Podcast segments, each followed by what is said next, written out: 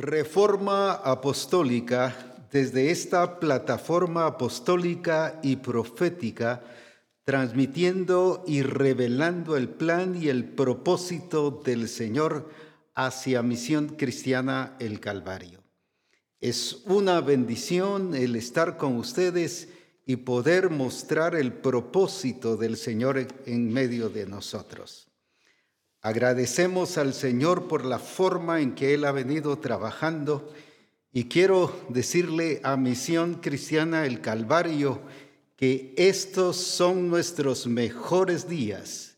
No fue el año pasado, aunque fue un año glorioso, sorprendente, maravilloso, pero estamos en el tiempo de los mejores tiempos donde el Señor se está expresando como el Dios grande y poderoso. Entiendo que estoy hablando con personas sorprendentes en el tiempo adecuado y propósito del Señor. Por esa razón es que ahora Dios está permitiendo que avancemos hacia su propósito y hacia su plan de una manera adecuada, acertada, radicales, firmes en el propósito del Señor. Hoy quiero hablarles sobre edificar según su propósito. Y para ello vamos a leer en 1 Corintios 3:10. Hablando sobre esa edificación, veamos lo que la palabra del Señor dice. En 1 Corintios 3:10. Veamos entonces su plan, su propósito, qué es lo que el Señor nos está mostrando y revelando acerca de esta vivencia y realidad. Encontramos en Corintios, en la iglesia de Corinto, que los dones y todo lo que el Señor había dado era para edificar, pero ¿por qué no estaban siendo edificados? Veamos entonces ahora lo que el Señor nos muestra sobre su plan. El asunto está que no todo todo, todo nos va a edificar. Alguien te puede bendecir, pero no necesariamente edificar. Porque edificar requiere diseño, requiere plan, requiere propósito, requiere estructura, requiere arquitectura, requiere que estemos incluidos y que seamos parte del plan y del propósito del Señor para aquello que nos digan y nos revelen sea para edificar.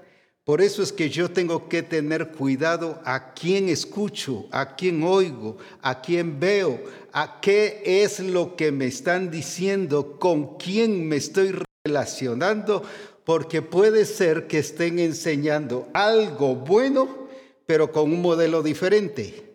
Algo bueno, pero con un diseño diferente. Entonces, eso le pasaba a la iglesia de Corinto y veamos entonces por qué Pablo la ubica y le expresa esos niveles de edificación. Leamos entonces ahí en Primera Corintios. Conforme a la gracia de Dios que me ha sido dada, yo como perito arquitecto puse el fundamento y otro edifica encima pero cada uno mire cómo sobre edifica. Dejémoslo un momentito allí el versículo.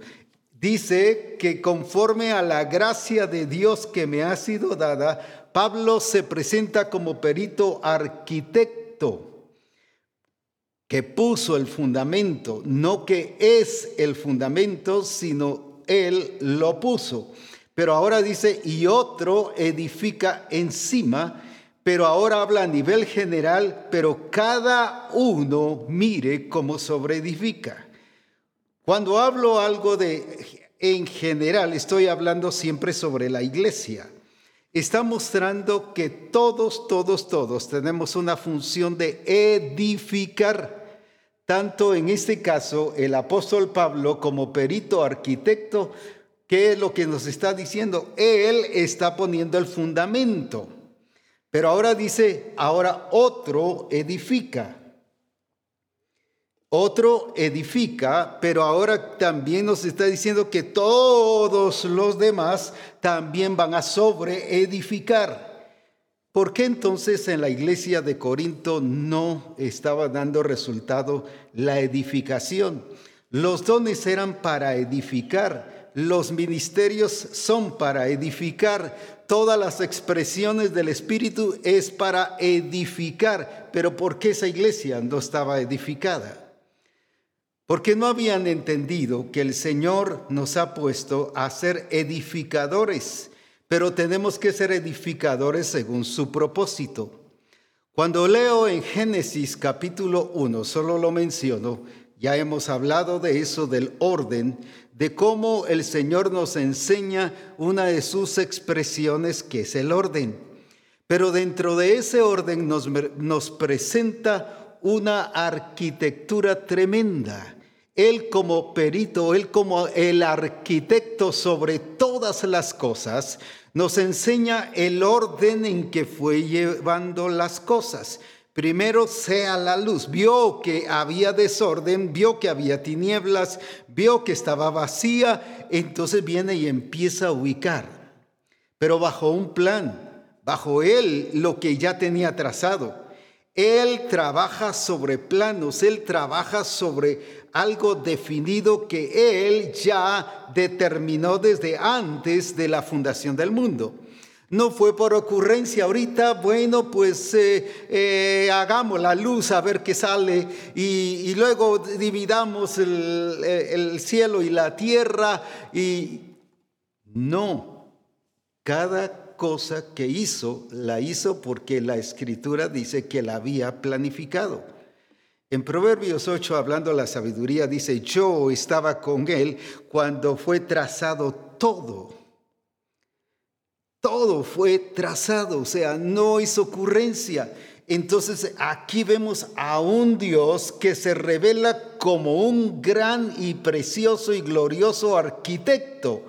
El problema es que la iglesia sabe que como cuerpo de Cristo somos llamados a edificar. Pero cuando yo escucho algo, como dije, aunque sea bueno, pero no es acorde al diseño, entonces no va a ser ubicado. Por ejemplo, si yo estoy construyendo algo y estoy construyendo con blog, por ejemplo, pero alguien viene y me dice, mire, aquí hay madera, aquí hay material, es material, es correcto, es verdadero, pero no es eso lo que necesito. Lo que necesito es blog. Entonces puede ser que yo escuche algo que pueda ser bueno, pero con otro modelo. Entonces no me va a edificar. Por ejemplo, decía que alguien sí me puede bendecir, pero no necesariamente edificar. Y a veces confundimos, fuimos bendecidos, qué testimonio tan tremendo, qué cosa lo que Dios hizo.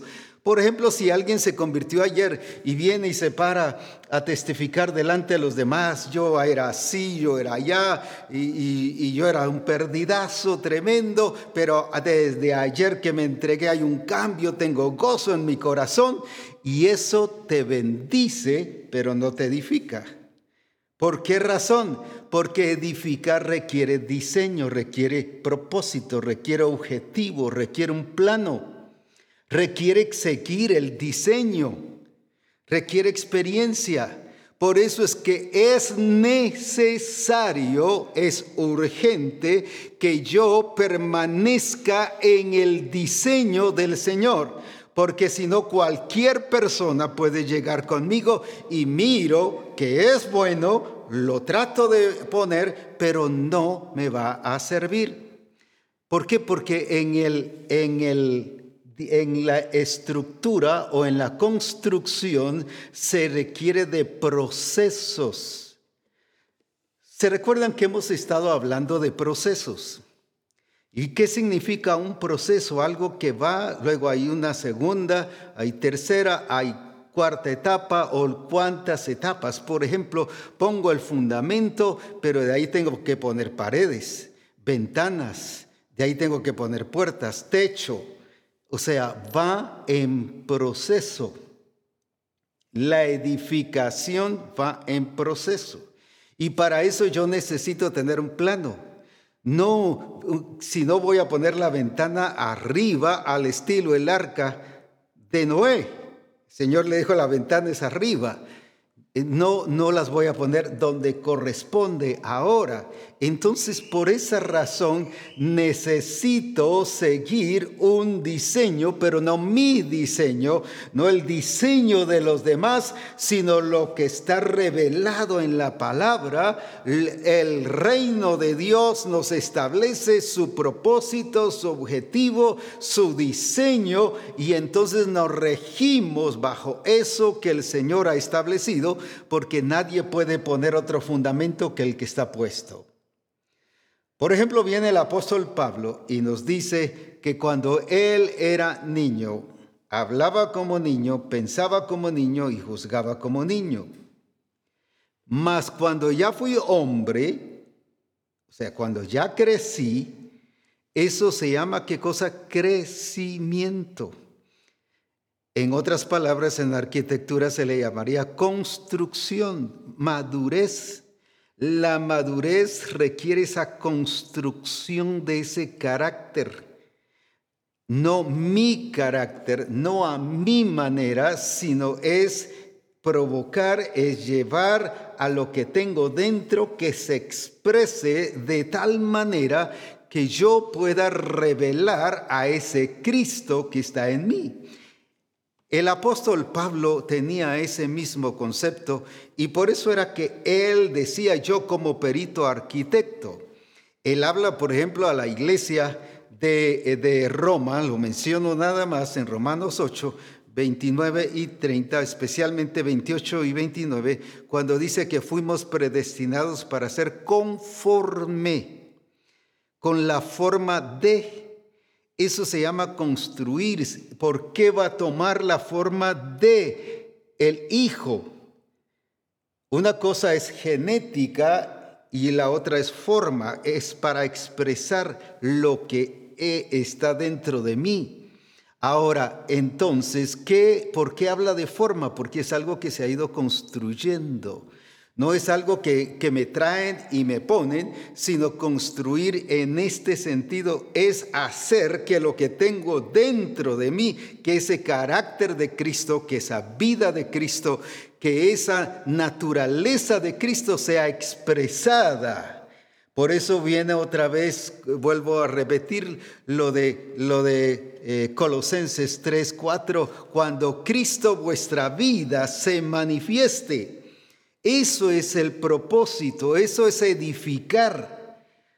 Alguien podrá decir, uh, de este servicio salí edificado, qué palabra tan tremenda, me edificó, pero sigue siendo el mismo, sigue actuando lo mismo, sigue viviendo lo mismo con su familia, en su negocio, en su empresa, con los demás, con los amigos. Entonces solo fue bendecido, pero no edificado. Porque si es edificado, habla Pablo, pasó a otro nivel, pasó a otra expresión. Ya ahora dice, hablaba ya no como niño, no porque fuese pecado, sino ahora hablaba como maduro, como adulto. No dejó de hablar. Hablaba, pero ahora hablaba de una manera diferente. Juzgaba ahora ya con mayor entendimiento de las cosas. Ya ahora pensaba bajo otro nivel y otra dimensión. Eso es construcción y eso es edificar. Como dije, yo puedo decir que qué bendición, o el Congreso fue una bendición, o el año pasado fue una bendición, pero sigo lo mismo. Sigo siendo bendecido, pero no edificado. Porque cuando hay edificación hay forma, hay expresión, ahí está la manifestación del Señor en nuestra vida. Para ello quiero poner el ejemplo de Nehemías. Nehemías en el capítulo 6 y versículo 15 nos habla de lo que él estaba haciendo, pero cómo llegó a terminarlo. Veamos entonces lo que el Señor nos revela en el caso de Nehemías. Aquí vemos a un edificador.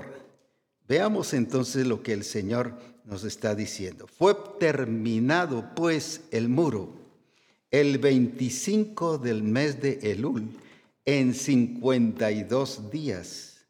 Fue terminado pues el muro el 25 del mes de Elul en 52 días. Ahora, ¿qué nos está diciendo aquí? Vemos a un Nehemías que terminó lo que hizo. No me digas que eres maduro si solo comienzas cosas pero nunca las termina. Si terminas, eso demuestra carácter, demuestra que eres un edificador. Ahí solo eres un iniciador, pero no un edificador. ¿Cuántas cosas nos inventamos? Empiezo una cosa, empiezo la otra, no solo en sentido de negocio, sino quizás una dieta y ya no sigo, quizás ejercicio y ya no sigo, solo soy, como decimos aquí en Guatemala, arrancones. Solo arrancamos, pero el carro se apaga. Solo iniciamos, pero no continuamos.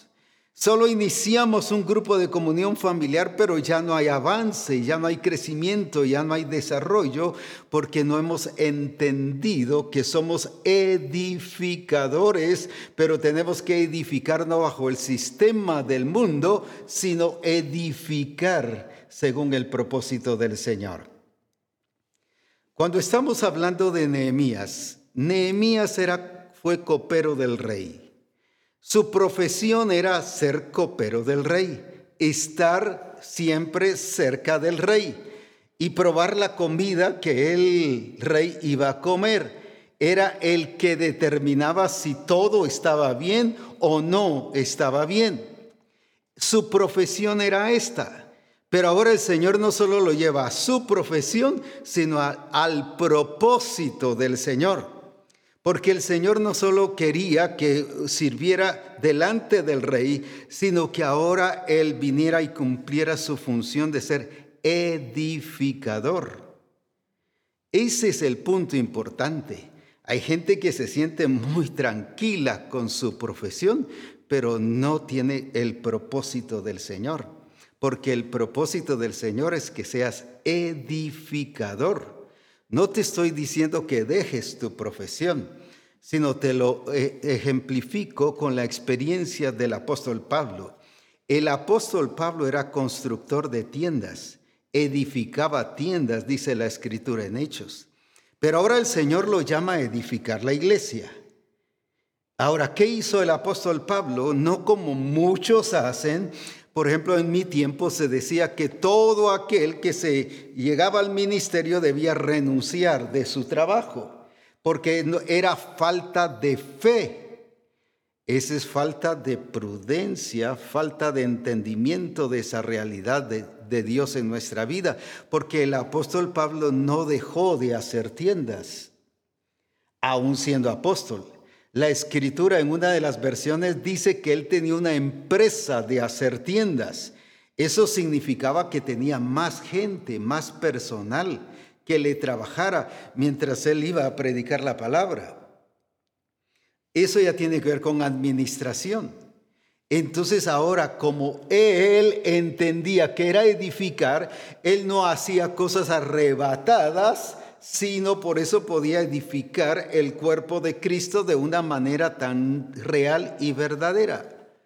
Cuando la escritura nos habla del cuerpo de Cristo, ahí está hablando de, de, trabajar y de hacer las cosas de una manera edificadora, porque como cuerpo de Cristo somos llamados a edificar. Por ejemplo, ¿qué significa edificar? Por eso dice la, la, escritura que el Señor puso cada miembro en su lugar. Cada miembro en su lugar. El ojo donde corresponde, el oído donde corresponde, la mano igual, el pie igual. Pero ¿qué es edificar? Es hacer que cada, cada miembro del cuerpo funcione. Si yo no estoy funcionando, significa que no estoy siendo edificado. Aunque yo me goce y me alegre y que diga qué servicio tan bendecido, qué palabra tan tremenda, pero si yo no me estoy expresando en lo que el Señor me ha hecho, si el oído no funciona para oír, entonces no está edificando. Sencillamente está en su lugar, pero no está cumpliendo una función. Lo mismo el pie entonces, cuando habla del cuerpo de Cristo, no solo habla del lugar, sino habla de expresión. Y eso es el resultado o la evidencia de ser edificado. Entonces, la pregunta es esta, ¿por qué no estás teniendo la expresión adecuada como discipulador, como pastor, como ministro de Dios? Como padre de familia o madre, o como trabajador, como empresario. ¿Por qué? Porque hace falta edificación. Porque solo nos hemos confundido, qué bendición, me siento alegre, Dios me está llenando de gozo, qué alegría, pero eso no es estar edificado.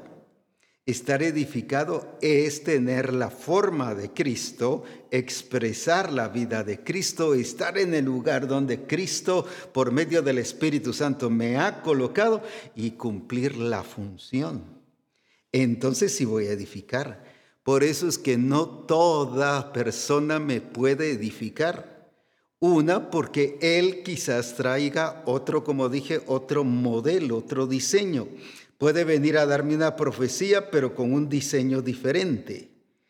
Entonces no, no me sirve, no me funciona, no encaja esa palabra profética en el diseño que el Señor ha dado.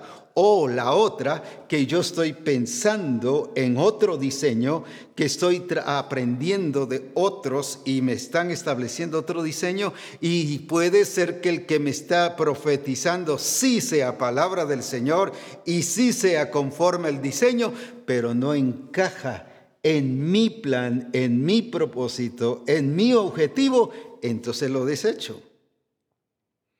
Por eso yo tengo que aprender a ser un buen edificador. Ahora, ¿qué entonces vemos en Nehemías? Que era profesional en sentido que su profesión, valga la redundancia, era ser copero del rey. Pero el Señor lo llevó a edificar. Eso significa que en tu profesión, el Señor más importante que tu profesión te ha llamado a edificar, ¿dónde estás? En tu negocio, en tu trabajo, en tu empresa. Te ha llamado a edificar. Así como el apóstol Pablo pudo hacer, voy a decir las dos cosas, pero no que las dos cosas estén en el mismo nivel, sino el apóstol Pablo daba prioridad al objetivo y al propósito de Dios. Como dije, algunos están realizando su profesión, pero sin el propósito establecido por el Señor. Dice que Él nos escogió, fuimos escogidos desde antes de la fundación del mundo. No me elegisteis vosotros a mí, sino yo os elegí a vosotros para que vayáis y llevéis fruto. Entonces nos está hablando de la elección de Dios, del propósito de Dios. Entonces lo que el Señor quiere es que aprendamos que aunque tengamos una profesión, debemos usarla para el propósito del Señor y es así como vamos a cumplir lo que el Señor requiere de nuestras vidas.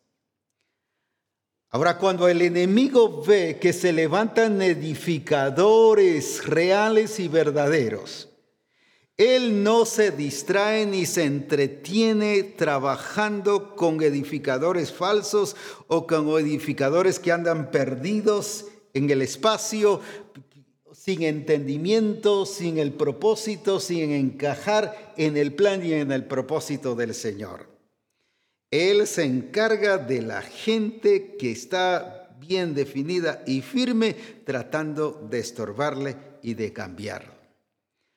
Ahora veamos entonces aquí lo que pasa y quiero mostrarles algunos de los ataques que Nehemías tuvo y que todo edificador tiene y debemos cuidar.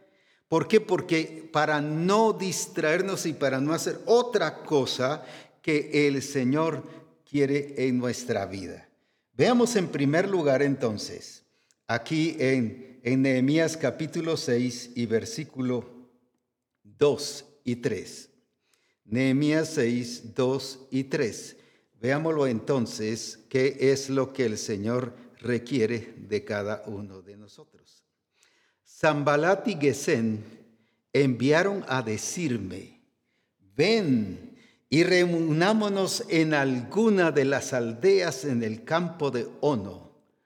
Mas ellos habían pensado hacerme mal y les envié mensajeros diciendo, yo hago una gran obra y no puedo ir porque, porque cesaría la obra, dejándola yo para ir a vosotros.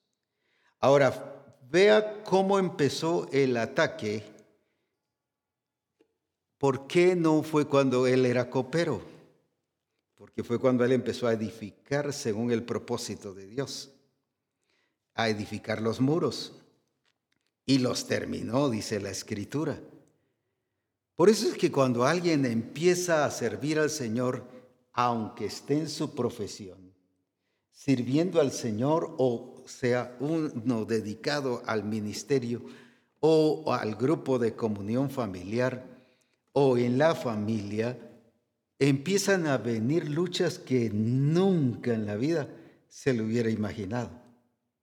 ¿Por qué razón? Porque el enemigo no se preocupa del que no está bien. El enemigo no se preocupa de lo que eh, eh, alguien que anda, como dije, perdido en el espacio, distraído, desubicado. El enemigo está preocupado con aquellos que están sirviendo a Dios y empieza a enviar ataques y ataques y ataques hasta tratar de derribarlo. Ahora, ¿qué nos muestra aquí que hizo estas personas ¿Qué querían hacer con Nehemías? Distraerlo. Querían desenfocarlo de lo que él estaba haciendo, porque dice que estaban tratando de hacerle mal. ¿Y cuál era el mal? Distraerlo y sacarlo de la obra que estaba haciendo. ¡Oh, qué tremendo! ¿Cuántas veces el enemigo te distrae de aquello que él Señor te ha dicho que debes hacer. Y ahí vamos donde el enemigo nos dice, ah, es que yo voy a vencer al enemigo, es que yo le voy a mostrar al enemigo que sí soy valiente. No, ¿qué fue lo que dijo Nehemías? La obra que yo estoy haciendo es muy importante. Él valoró lo que él estaba haciendo. Ahí está un punto muy importante. Y por lo tanto, en otras palabras, no voy a ir con ustedes porque no me voy a distraer. Nada me va a hacer quitar ni me va a desenfocar de lo que el Señor quiere que yo vaya a hacer. Y qué importante es esto porque cuántas veces el enemigo nos distrae. ¿Se recuerda usted de la iglesia de Galacia? El apóstol Pablo viene y les dice en el capítulo 3, ¿quién os fascinó para no obedecer a la verdad? ¿Qué significa la palabra fascinar, encantar, manipular? En otras versiones incluso habla hasta de hechicería. Habla de, de, esa manipulación que lleva una acción de engaño y de farsa, pero mostrando aparentemente una verdad. Ahora, ¿qué hicieron? ¿Qué hizo el enemigo con la iglesia de Galacia? Las distrajo. ¡Uh, qué bonito esto! Sí, esto está bueno. Eso es bueno. Estaban viendo lo bueno, pero no lo correcto según el diseño del Señor. Porque estaban viendo lo bueno de acuerdo al sistema, pero no de acuerdo a lo que el Señor había revelado. Lo, lo ejemplifico con esto. A David le pusieron el traje para pelear con Goliat, el traje de soldado. Era bueno, era lo más adecuado, era lo más lógico que peleara con el traje de soldado. Pero no solo no pudo, sino dice que no le quedaba bien y no podía ni siquiera caminar. Se quitó eso y él empezó a usar lo que, dónde y cómo el Señor le había enseñado. Y por eso usó su onda. ¿Cuántas veces el enemigo o el sistema trata de distraernos? Y sí caemos en la trampa de ser distraídos. Volvemos a, la iglesia o vamos, veamos la iglesia de Éfeso les dijo, ¿por qué les dice en Efesios 4:17 que vivían como los otros gentiles? Y en el 20 les dice, no habéis aprendido hacia Cristo. Estaban distraídos, se desenfocaron del diseño, estaban emocionados con lo que estaban haciendo, según ellos creían que estaban haciendo lo correcto. ¿Y, por, ¿Y cuál era el resultado? Que eran llevados por doquier, como todo viento de doctrina, pero ellos no se estaban dando cuenta de eso. Según ellos, estaban haciendo lo correcto. Estaban siendo llevados por cualquier concepto del sistema que había influenciado sobre sus vidas. Los desenfocó. Porque alguien peca. Peca porque está desenfocado. Porque una persona cae de la gracia, como decimos comúnmente, o cae en pecado, porque se ha desenfocado. Por eso es que la escritura dice, puestos los ojos, nos está enfocando, pero puestos, o sea, que permanezcamos con los ojos puestos en el Señor y que nada y ni nadie nos desenfoque. Entonces, ¿por qué caemos? ¿Por qué pecamos? ¿Por qué erramos? ¿Por qué transgredemos eh, los mandamientos del Señor? ¿Por qué no hacemos las cosas como el Señor quiere, sino siempre hacemos lo que nosotros queremos? Porque nos hemos desenfocado. Y una de las trampas del diablo es esa, desenfocarnos. Quiso desenfocar a Nehemías, pero ¿qué pasó? Él dijo, la obra que yo hago es más importante, es buena, es mucho mejor. Cuando usted deja y permite distraerse, está dando a entender que lo que está haciendo no es bueno. Ese es el mensaje que está transmitiendo, que lo que está haciendo no vale tanto como lo que el enemigo lo está distrayendo, porque está valorando esa distracción o lo que lo está distrayendo. Valora más eso que lo que el Señor ha dicho que hagamos. Cuando yo me distraigo en el propósito del Señor y no hago según su diseño, según su plan, entonces ¿qué pasa? El enemigo me desenfoca y ahí estoy propenso, estoy vulnerable a caer, a pecar y a hacer las cosas contrarias a lo que el Señor quiere que nosotros hagamos. Pero ¿qué dijo Nehemías? No, no, lo que yo hago, eso es más importante, es muy buena obra lo que estoy haciendo. Qué hermoso que valoremos lo que Dios está haciendo en y a través de nosotros que lo que Dios está haciendo en nosotros es buena obra, pero nosotros como edificadores también estamos haciendo buena obra. No porque nosotros a criterio personal estemos diciendo que es buena obra, sino es buena obra porque va acorde al plan y al diseño del Señor. Por eso es importantísimo que nosotros nos mantengamos enfocados en el diseño, en el propósito, en el objetivo del Señor y que nada nos distraiga. Veamos en el versículo 4, aquí mismo en Nehemías 6, qué es la otra, el otro ataque del enemigo contra los edificadores. Ahora, entonces, ¿qué es lo que está pasando allí? Veamos, y enviaron a mí con el mismo asunto hasta cuatro veces y yo les respondí de la misma manera. Déjame decirte, el enemigo es insistente. Te manda una, otra vez, otra vez y otra vez hasta debilitarte, hasta cansarte y hasta que digas, bueno, pues para que deje de molestar voy a hacer esto. ¿Te recuerdas en la tentación con Jesús? El enemigo no lo tentó una vez, una segunda vez y una tercera vez en esa ocasión. De ahí lo tentó a través de, de, los discípulos o de un apóstol que él había nombrado, de Pedro. ¿Recuerdas cuando dijo, quítate delante de mí, Satanás? Insistente, no pudo allá, pues utilizó a un cercano, a uno que estaba con él, a uno que iba con él y que predicaba con él. Por eso es que tenemos que estar muy sobrios. Es insistente. Y así en cada circunstancia podríamos ver esa insistencia del enemigo para hacerlo caer, para cambiar su diseño. No estoy hablando solo de borrachera o de adulterio, de fornicación, estoy hablando de caer porque no estamos en el diseño.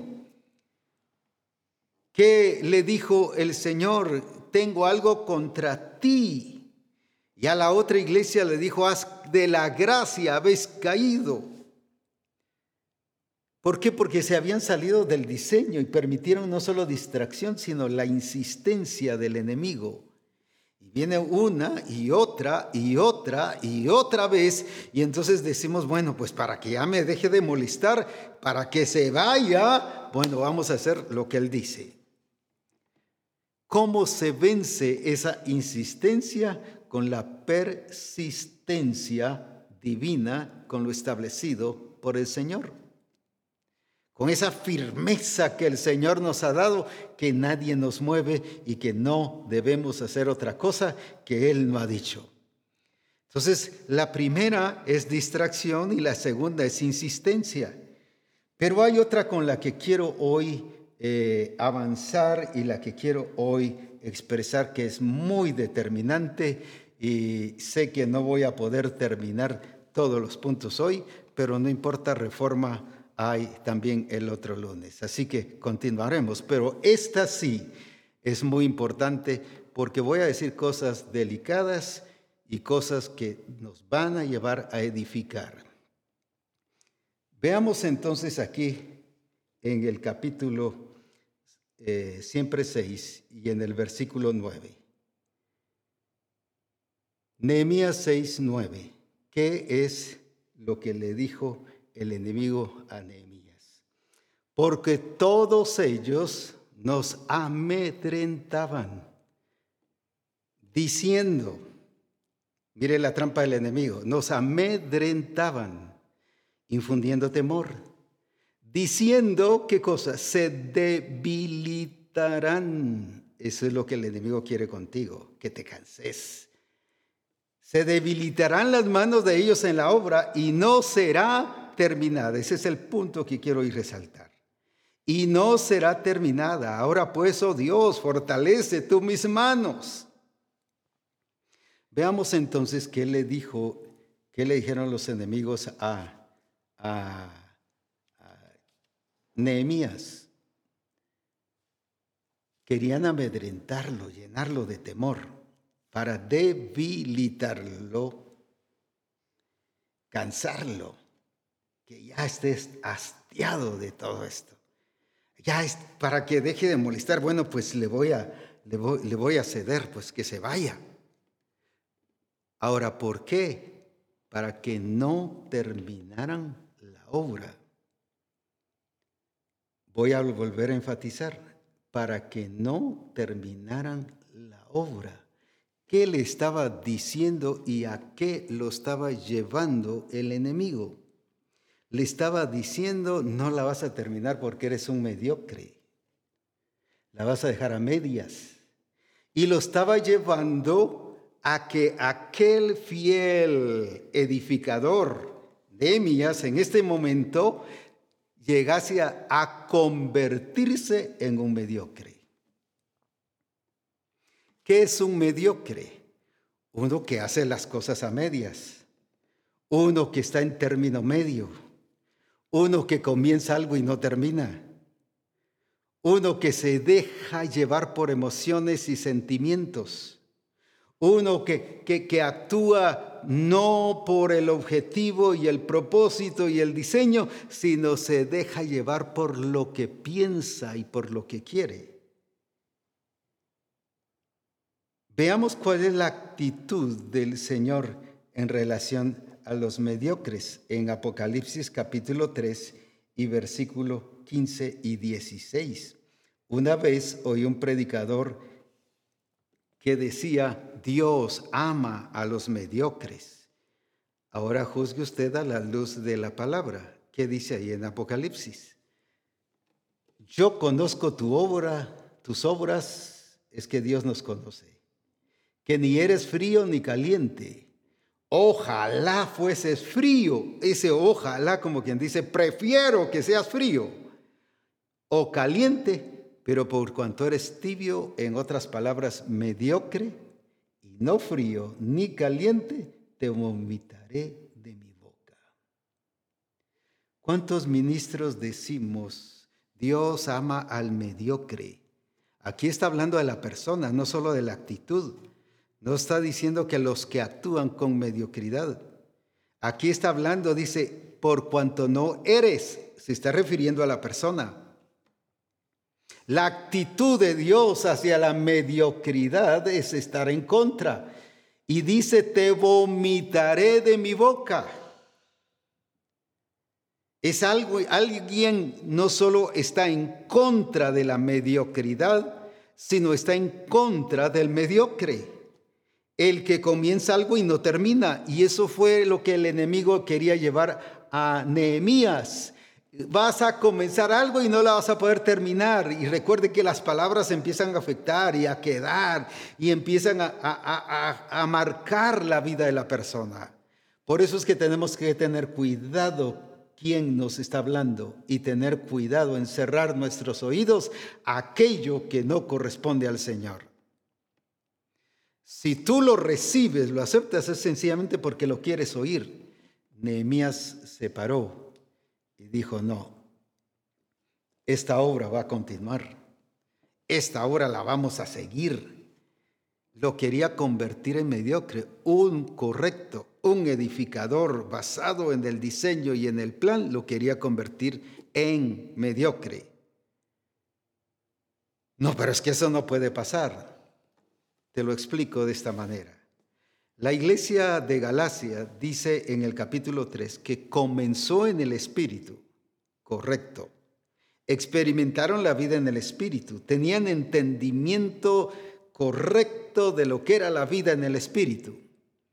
Comenzaron en el Espíritu, pero ahora viene y los convirtió en mediocres, perfeccionando en la carne, con sus emociones, sus sentimientos, de una forma que le daban lugar al alma. Se maneja mucho dentro del Evangelio la palabra almático. En el mundo casi no. ¿Por qué no lo aprueban mucho? porque generalmente no creen en el alma, sino creen solo en el espíritu y en el cuerpo. Son dualistas.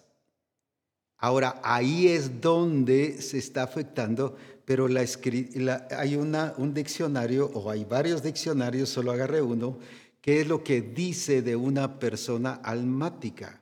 Dice persona que vive de las emociones un día está bien y el otro día no. Una persona almática es una que vive de las emociones.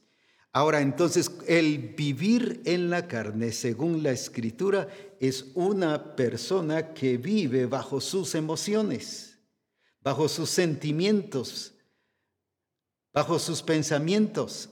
Por eso es que Pablo les dijo, no pude hablaros como a espirituales, sino como a carnales. Era gente que aunque había nacido de nuevo, pero se estaba dejando llevar y manipular por sus emociones y sentimientos. Esa persona es un mediocre. ¿Por qué? Porque ni es frío ni es caliente, sino es tibio, unas veces espiritual y otras veces carnal. Unas veces sí en plena comunión con el Señor, pero otras veces de un bajón terrible. Entonces, por eso es que tenemos que tener cuidado, porque si algo el enemigo llevó a las iglesias, todas las iglesias que usted puede ver, De Roma ya no digamos, a eso de una vez los llevó, no a ser tibios, sino de una vez dice que hicieron las cosas deshonestas y de acuerdo a su voluntad y a su plan. Lo sacó de una vez. Ahora, ¿cómo el enemigo trabaja convirtiéndonos en mediocres? Y esa es una de las tendencias a nivel de iglesia siempre hacer las cosas de una manera mediocre, de una manera que quedamos mal. Si es un trabajador, voy a poner solo un ejemplo, si es un mecánico, mire, le entrego su carro, su vehículo, su coche, como dicen en algunos países, se lo entrego el jueves. Y cuando llega el jueves, fíjese que tuve tanto trabajo. Esas son acciones de mediocridad. No cumplir. Así lo mismo a, nivel de empresa, véngase, tenemos su trabajo y no cumplimos, eso es mediocridad. ¿Cómo conocemos a un mediocre cuando está poniendo excusas? Si algo, usted puede detectar y saber que alguien es mediocre por las excusas que está poniendo. Llegué tarde por el tráfico, llegué tarde porque me agarró la tarde, llegué tarde pero no se hace responsable. Decir, llegué tarde porque yo salí tarde. O no le pude cumplir con el trabajo. Y, y, y, y hacerse responsables, sino siempre se recuerda que eso fue lo que hizo el diablo y la serpiente con Adán y Eva. Viene Adán y cuando el Señor le pregunta que dónde estaba Eva y qué pasó y por qué era que estaba, eh, había entendido que estaba desnudo, no solo quién te enseñó, sino luego le dices que la mujer que me diste los convirtió en mediocres ¡Uh, qué tremendo! Y viene entonces el Señor con Eva. Y mira ahora, ella también, como decimos aquí en Guatemala, le echó el muerto a la serpiente. La serpiente me engañó. Ella es la culpable. ¿Cómo puede saber usted que alguien es mediocre? Al escuchar todas sus excusas. Definitivamente alguien que no se hace responsable de sí mismo, de sus acciones, es mediocre. Yo quiero hablar un punto que el Señor me estuvo mostrando y me dijo que dijera. Y por eso lo voy a decir. Y creo que es muy importante. Y entiendo que a usted nunca se lo han dicho, ni nos hemos, ni lo hemos predicado en tantos mensajes que hemos dado. El Señor me decía que el enemigo utiliza a los más cercanos para que tengamos actitudes mediocres. Veamos cómo. Si nosotros vemos, por ejemplo, el caso del hijo mayor y del hijo menor en Lucas capítulo 15, por ejemplo, y versículo 20, la actitud del menor, ¿qué es lo que estamos viendo aquí? ¿Qué pasó? Les dio la herencia a los dos, dice. Aunque uno fue el que pidió y viene el papá y se lo dio. Ahora veamos qué era lo que los hijos querían hacer. Querían manipular y hacer del papá un papá irresponsable, un papá desenfocado, un papá mediocre. Ahora, ¿por qué? Veamos entonces aquí en el versículo 20. Y levantándose vino a su padre, y cuando aún estaba lejos lo vio su padre, y fue movido a misericordia, y corrió y se echó sobre su cuello y le besó. Mire qué papá tan exacto. Cuando uno está en el diseño es movido a misericordia, pero no es movido a la trampa o a la manipulación del hijo. Lo explico de esta manera y lo he dicho en varios programas de reforma. Si el papá hubiera actuado como muchos papás, con sentimientos, con emociones, y se hubiera dejado llevar por lo que la gente podría estar diciendo, qué papá tan injusto, ¿por qué no lo va a buscar? ¿Por qué no le lleva comida? Allá el hijo está comiendo cosas algarrobas que los puercos comen. Qué injusto. Él no se dejó llevar por eso. Él esperó que el hijo viniera. El hijo quería que los papás le llevaran comida. Definitivamente esperara que en algún momento apareciera el papá. Pero el papá se mantuvo firme. Pero ahora veamos el otro caso del hijo mayor, en el versículo 29. Veamos qué es lo que dice el hijo mayor, cómo querían manipular al papá, incluso le echa la culpa. Cuando alguien está siendo culpable a los demás, pero no reconoce su culpa, es porque es un mediocre. Y veamos qué es lo que está diciendo aquí ahora. ¿Qué vemos del hijo eh, mayor en este caso? Mas él respondiendo dijo al padre, aquí está hablando del hijo mayor, he aquí tantos años te sirvo. Mire, ahora le está echando la culpa al papá, no habiéndote desobedecido jamás, se está sintiendo víctima. Y nunca me has dado, ahí está y acusándolo, nunca me has dado ni un cabrito para gozarme con mis amigos. Estas son acciones de un mediocre. Pero cuando vino este tu hijo que ha consumido tus bienes con rameras, lo estaba acusando y lo estaba haciendo sentir culpable. Has hecho matar para él el becerro gordo. Él entonces le dijo, hijo, tú siempre estás conmigo y todas mis cosas son tuyas. ¿Sabe qué hubiera hecho un papá mediocre? A ver, hubiera llamado a la esposa y a los siervos, a los cocineros, preparémosle algo a este hijo para que él se sienta tranquilo. Se está sintiendo ofendido porque no maté para él el becerro gordo, pues hagamos, a ver, ven hijo, vamos a hacer una fiesta para ti, para que te sientas bien, te sientas cómodo, para que veas que sí te queremos, que sí te apreciamos y que sí te damos importancia. ¿Cuántas veces actuamos así, manipulados por los hijos? ¿Qué hizo este papá tanto con uno como con este otro? Permaneció firme. No le quitó responsabilidad al hijo. Ni le dijo, te vamos a hacer comida, hijo, no, vamos a hacer un banquete para ti, para que te sientas bien. Allí hubiera dejado de ser firme y convertirse en un papá mediocre. ¿Qué es lo que los papás a veces hacemos? No, pues hagámosle algo para que él no se sienta mal, concedámosle lo que quiere para que él no se sienta mal. Mire, este papá ni le quitó responsabilidad a uno, ni le quitó la responsabilidad a este otro. Permaneció firme. Ese es un papá no mediocre, pero un papá mediocre le hubiera llevado comida y le aseguro que ese hijo no hubiera regresado. ¿Por qué? Porque hubiera tenido comida.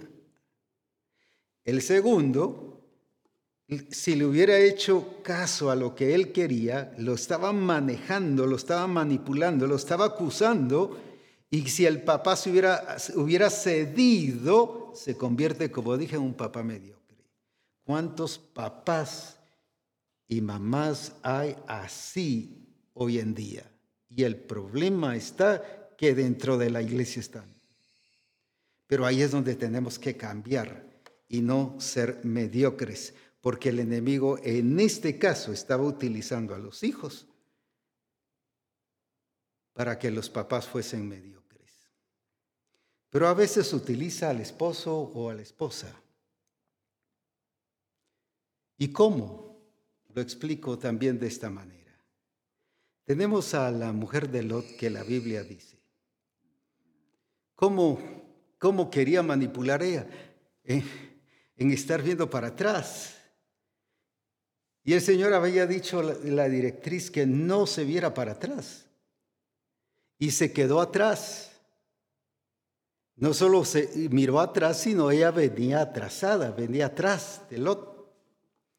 ¿Y cuántas mujeres manipulan entreteniéndose? Mira, ya es hora para salir al servicio, ya tenemos que estar, ya el servicio comenzó. Y ella tranquila, arreglándose y peinándose. Y es que ya voy, y ya voy, y esa, y esa famosa palabrita, ya voy.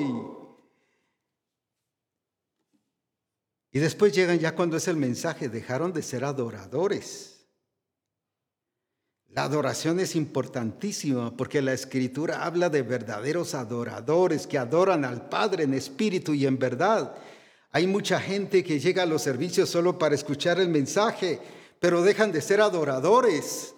Trampa del diablo. Alguien los atrasó, o el esposo o la esposa. Y entonces ya se convirtieron en mediocres. ¿Cuántas cosas entonces hacemos por agradar o al esposo o a la esposa? Quiero que veamos un versículo que el Señor me mostró que utilizara y que dijera en esta ocasión, donde el Señor define cómo tenemos que actuar. En 2 Timoteo 2.13. Y así como Dios actúa, Él quiere que nosotros actuemos. Él no es mediocre, Él es un Dios veraz, un Dios que no cambia, que no se muda, que es firme. En Él no hay mediocridad, no es que Él acceda a nuestros caprichos o deseos, o como dijera alguien una vez, que si yo hago berrinche, quizás el Señor me va a hacer caso. Él actúa y Él es fiel a sí mismo. Veamos entonces la actitud del Señor aquí. Si fuéramos infieles, Él permanece fiel. ¡Uh, qué tremendo! Él no puede negarse a sí mismo. Quiero volverlo a leer. Si fuéramos infieles, Él permanece fiel. Él no puede negarse a sí mismo.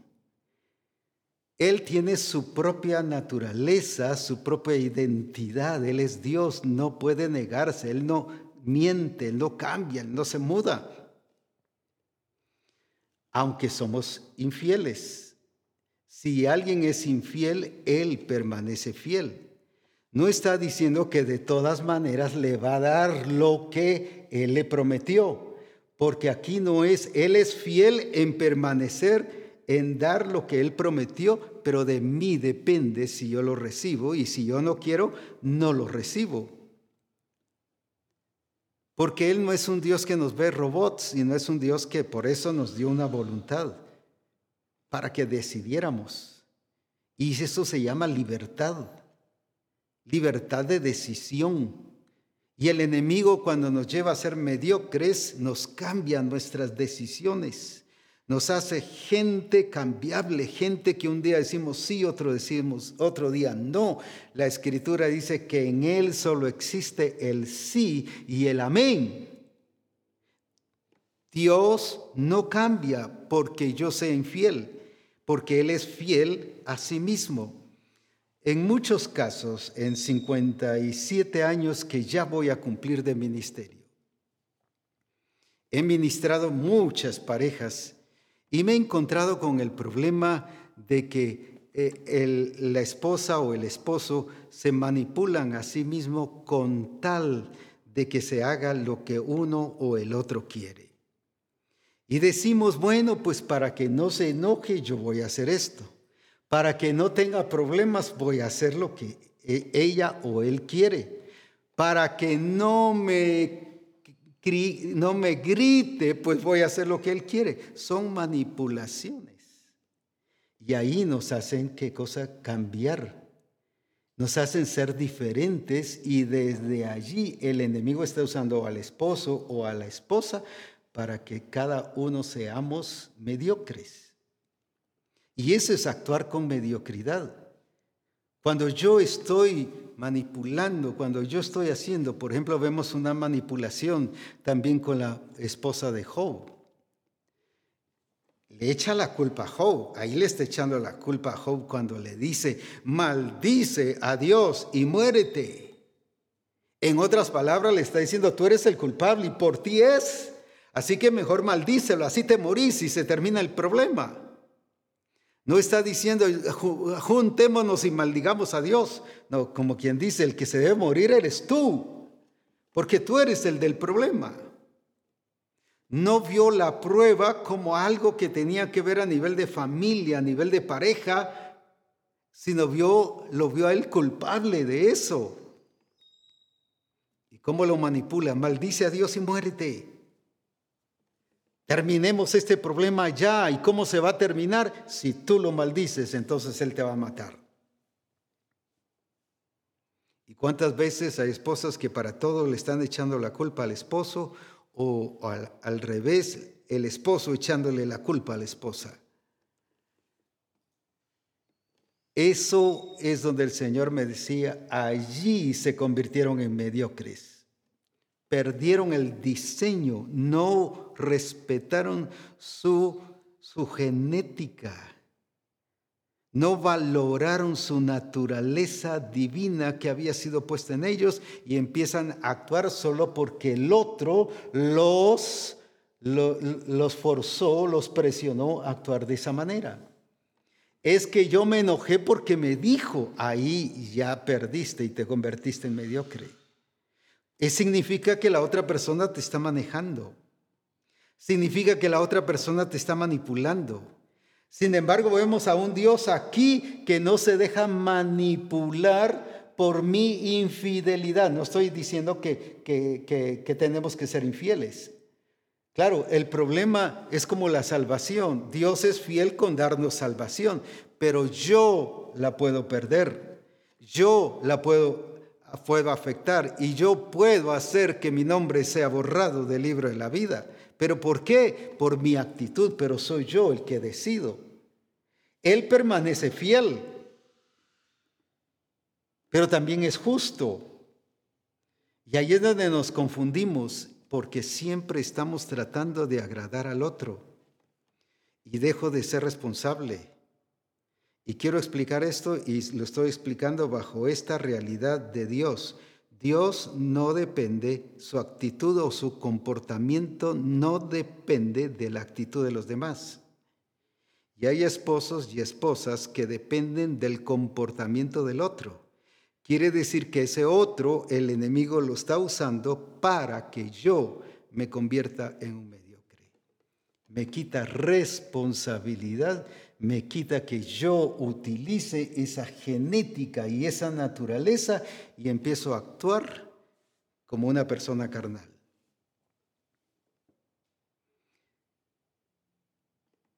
Yo no hago las cosas porque mi esposa sea eh, buena o sea mala. En otras palabras, ni mis hijos, ni mi esposa, ni el trabajo, ni el ministerio, ni las circunstancias, ni nada me mueve. Yo hago las cosas por responsabilidad personal. Y hay esposas que dicen, no, es que mi esposo, mire, no lo merece. No estoy diciendo que le quite responsabilidad. No estoy diciendo que haga cosas que no corresponden hacer, como el papá permaneció firme y siempre les enseñó responsabilidad a sus hijos. Eso es muy importante. Confundimos que el ser bueno es porque ella o él lo merece. No hagamos cosas por eso, sino son cosas que nos corresponden hacer. En mi caso me corresponde ser responsable. Me corresponde enseñar, me corresponde modelar al estilo Josué. Yo y mi casa serviremos a Jehová. Pero podría decir como muchos, muchas parejas que he ministrado por tantos años, es que yo cambié porque no lo merecen. Desde allí el enemigo usó a tu familia, ya sea a tu esposa o a tus hijos, o a la inversa, a tu esposo o a tus hijos. Te hace cambiar, te hace expresar como una persona carnal y no espiritual, y eso es ser mediocre. Y recuerda que los mediocres, los tibios, no dice el Señor que los va a trabajar, sino dice que los va a vomitar de su boca, es rechazo, porque están jugando a los dos Una vez sí con el Señor y otra vez con el mundo, otra vez con el Señor y otra vez con el mundo. Y el Señor no trabaja con aquellos que les deshonran, porque Dios honra a los que le honran. Estas personas almáticas son personas muy cariñosas, pero no son leales. Son personas que te quieren mucho, pero no te honran. Ah, se dejan llevar mucho por la emoción, pero no te honran. Tenemos el ejemplo de Noemí y Ruth. Uy, yo sí, si le hubiéramos preguntado si quería su suegra a, Noemí, si le hubiéramos preguntado, ah, sí, sí, sí, pero se fue. Sin embargo, viene Ruth, se queda fiel, pero honra. Esas son las personas, no mediocres. Una persona mediocre te quiere, pero no es leal contigo. Te deshonran. Son muy expresivas yo lo quiero mucho, pastor, yo lo quiero mucho, discipulador, o la esposa o el esposo, te quiero mucho. Mire, eres, eres mi especial tesoro, pero la está deshonrando. Irresponsable, esa es una persona mediocre. Y el Señor me dijo que hablara de esto, porque hay mucho problema que viene del sistema del mundo y el mundo hemos establecido ese sistema del mundo. Qué importante es que nosotros veamos este ejemplo. El pez en el mar. Ese pez en el mar, al pescar y comérselo, al prepararlo por supuesto y comérselo, su carne es dulce. Sin embargo, está en agua salada. ¿Por qué razón su carne no es salada? Porque tiene una protección que aunque está moviéndose en medio de un ambiente salado, su carne es dulce. Y es deliciosa la carne. Somos del mundo, pero no estamos en el mundo. Jesús dijo, sí, el enemigo nada tiene, el diablo no tiene nada que ver conmigo, a pesar que lo tentaba, lo provocaba, le hacía tantas cosas, le ponía trampas, no solo él mismo, sino usaba a la misma gente que rodeaba a Jesús, incluso hasta su familia. Un día Jesús estaba, voy a decir así, usando nuestros términos de hoy, discipulando y llegan a decirle, tu madre y tus hermanos están afuera. Me preguntaba si, ellos debieron ser los que debieron estar en primera fila recibiendo ese discipulado. Pero lo querían sacar, desenfocar. ¿Cuántas veces tu familia te trata de sacar? Te trata de hacer que actúes de una manera diferente. ¿Y qué hizo Jesús? No, no, no permitió salir.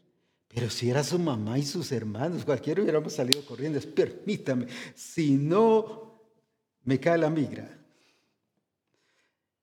Si no se pone la cosa seria, si no, oiga, aquí es mi mamá y son mis hermanos. Jesús sabía darle su lugar a las personas y no permitió que nada de la actitud y el comportamiento de ellos, que en vez de estarse llenando de la palabra, estuvieran fuera. ¿Y cuántas veces permitimos que personas que están fuera, aunque sean familia, nos saquen y nos desenfoquen? En eso es, ya nos hemos convertido en una persona media. Y una persona mediocre es una persona ordinaria, común, corriente. Pero una persona espiritual es una persona extraordinaria bajo la genética y el propósito de Dios. Jesús no permitió que nada ni nadie lo moviera, ni su mamá, cuando eran las bodas de Caná de Galilea. nosotros hubiéramos hecho, pero es que si no le hago caso a mi mamá, ¡ja! cosa seria. ¿Qué tienes conmigo, mujer? No ha llegado mi hora. No permitió que el comportamiento de la mamá lo moviera a él. ¿Cuántas veces somos movidos por esto? Y eso el diablo utiliza para que nos convirtamos en mediocres. Y entonces nos saca, nos distrae del propósito y del plan del Señor. Por eso el Señor quiere que nosotros pongamos mucha atención y cuidado a esto.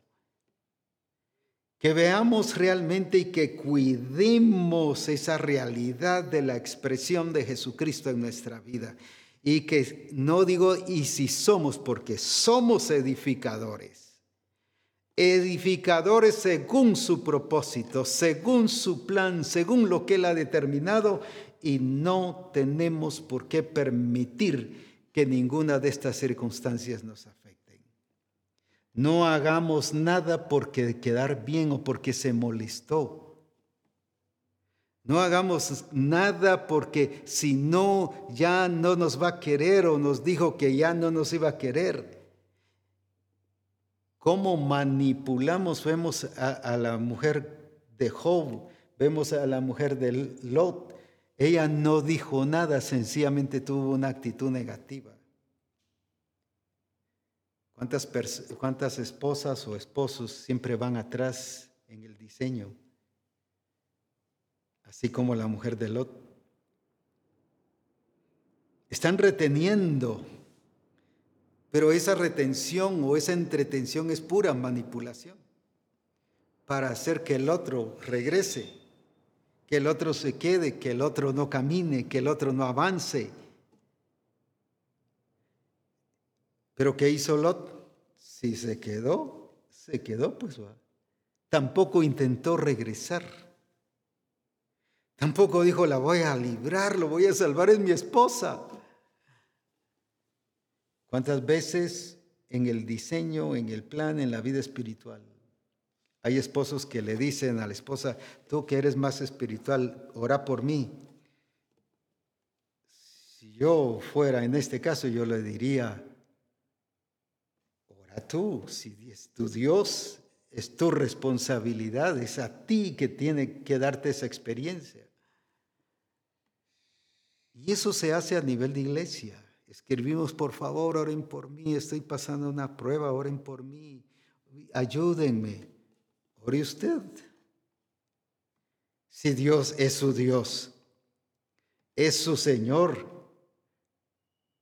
tenemos que enseñar esa responsabilidad porque si yo actúo, si yo hago, ya esa persona, ese comportamiento de esa persona me está convirtiendo en manipulador, en una persona mediocre. Y ahora viene esto a nivel de administración. ¿Cómo resulto siendo un ministrador mediocre? Tu caso es muy serio. Nosotros le hubiéramos dicho a la mujer samaritana o al endemoniado gadareno, tu caso es muy serio, necesitas que vengas unas ocho veces o si fuese la mujer samaritana, le hubiéramos dicho, cinco maridos has tenido y el que ahora no tienes no es tu marido.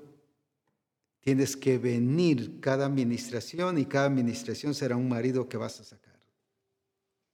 Puras terapias. Eso es ministrar mediocre. ¿Y cuántas veces estamos ministra y ministra, orar y orar y luego regresa y orar y orar y luego regresa y orar y orar. Eso es ministrar mediocre. Jesús le dijo, levántate y anda. Lázaro, ven fuera. Hombre, necesitas ministración, Lázaro, porque de plano tus células y esto y el otro te quedaron mal. No, no. Lázaro, ven fuera, así. A los leprosos vayan y preséntense ante el sacerdote. Y cuando iban fueron sanos. No fue terapias. Ahora hay un método en la iglesia que le han llamado igleterapia. Y trabajamos con terapias. Eso es mediocridad porque no estamos trabajando conforme el modelo que Cristo nos enseñó. A que las cosas sucedan en el momento. A veces dejamos ir a las personas y por escapar, no, mire, por fe, si usted cree, el Señor la va a ir sanando y va a experimentar cuando llegue a casa, o mañana va a amanecer bien, o mire, siga en fe y esa fe poco a poco va a ir manifestándose. Puro escape, eso es mediocridad. Necesitamos ser acertados en nuestras administraciones. Y Jesús nos enseñó no a ser mediocre en la administración sino Jesús nos enseñó a ser exactos, precisos con lo que Él siempre hacía. Entonces, volviendo al caso de Nehemías, no van a terminar la obra. ¿Qué estaba diciendo? No, este se va a quedar a medias. Lo, como dije, lo quería convertir en mediocre. ¿Y cuántas de todas estas cosas, y hay otras 20 o 30 más que pudiese mencionar, que nos convierten en personas, en pastores, en ministros, en discipuladores, en esposos, en esposas o en trabajadores mediocres? De que vas a tener problemas por servir al Señor, vas a tener si en el mundo tendréis aflicción. Así que cuando llega un pastor o llega un hermano, mire, tengo problemas y tengo luchas, yo digo, gloria a Dios, la palabra se está cumpliendo. Cuando me suceden a mí, yo digo, gloria a Dios, la palabra se está cumpliendo. El Señor quiere que yo exprese su gloria y su poder. Porque el Señor me está llevando a, que yo no sea un mediocre, sino que sea la persona adecuada alcanzando el objetivo, un edificador de acuerdo al propósito del Señor. Recuerde que no solo es el pastor el que va a edificar, sino dice, y los demás sobreedifiquen. Está hablando de ti y de mí, de toda la iglesia. Somos llamados a edificar, pero para edificar necesitamos que el diseño del Señor esté bien conocido y que nosotros lo entendamos bien. ¿Para qué? Para que lo que digamos y hagamos se vea la gloria del Señor. Es importantísimo entonces el no caer en la mediocridad. Te vomitaré de mi boca. Qué tremendo ese rechazo cuando comemos algo y nos cae mal, ¿qué hace el mismo cuerpo? Lo saca, lo rechaza. Y está diciendo que así es con los mediocres, con los que comienzan algo y no lo terminan. Y están comenzando otra vez y comienzan otra cosa y comienzan otra cosa y no lo terminan. Y dijo así Zambalat y todos estos enemigos que estaban en contra del que estaba edificando, no la van a poder terminar. Y lo glorioso ahí es que dice que lo terminaron a los 52 días. No se dejó amedrentar, ni tampoco el comportamiento de sus enemigos que decían, ellos no manejaron la vida ni la actitud de Nehemías. ¿Cuántas veces es que mire, me están criticando, me están diciendo, pero es que mire, para que no me critiquen, mejor no lo voy a hacer, o mejor actúo pasivamente, o mejor dejo de hacerlo? Allí ya te convirtieron en mediocre. Es importante que estemos definidos y que expresemos la naturaleza de Cristo. Y que no permitamos que nada ni nadie maneje, que ningún comportamiento de nadie, ni de ninguna circunstancia, ni del diablo, ni de ninguna cosa, nos maneje a nosotros, porque para eso el Señor nos dio su genética, nos dio su simiente, nos dio su naturaleza que estemos expresándonos tal y como Él es. Esa es la voluntad de Dios y el propósito del Señor en nuestra vida. Así que adelante, cuidándonos, que el, el, enemigo ataca a los que están edificando correctamente. Así que no diga, Señor, ¿y por qué a mí? Claro, si es consecuencia, si hiciste algo mal, pues vas a tener consecuencias. Eso no es prueba, ni esa es una tentación del enemigo. Ese es un error tuyo. Esas son consecuencias. Pero el Señor quiere que nosotros hagamos lo que Él quiere y que nos comportemos como edificadores en el propósito y en el plan del Señor. Pero para ello tenemos que conocer el plan, el propósito, el diseño del Señor y que entendamos que tanto como cuerpo, como iglesia, como personas, necesitamos ser edificadores dentro del plan y del propósito del Señor. Estaremos continuando el próximo lunes, pero para ello sigamos leyendo Nehemías 6. Hay otras cosas más allí importantes que son las que el enemigo ataca a los que están edificando. Y esta es la tarea para el próximo lunes. Así que esperamos tus tareas, esperamos que nos digas qué es lo que el Señor te está revelando allí para que podamos enriquecernos de acuerdo al propósito y al plan del Señor. Así que adelante, bendiciones y recuerda, estamos en los tiempos más gloriosos. No es el año pasado, fue glorioso como dije, pero ahora estamos en los mejores tiempos. No permitamos que el enemigo nos haga ser infieles, sino que sigamos siendo fieles al Señor de señores y al Rey de reyes. Bendiciones, adelante y que Dios te bendiga grandemente.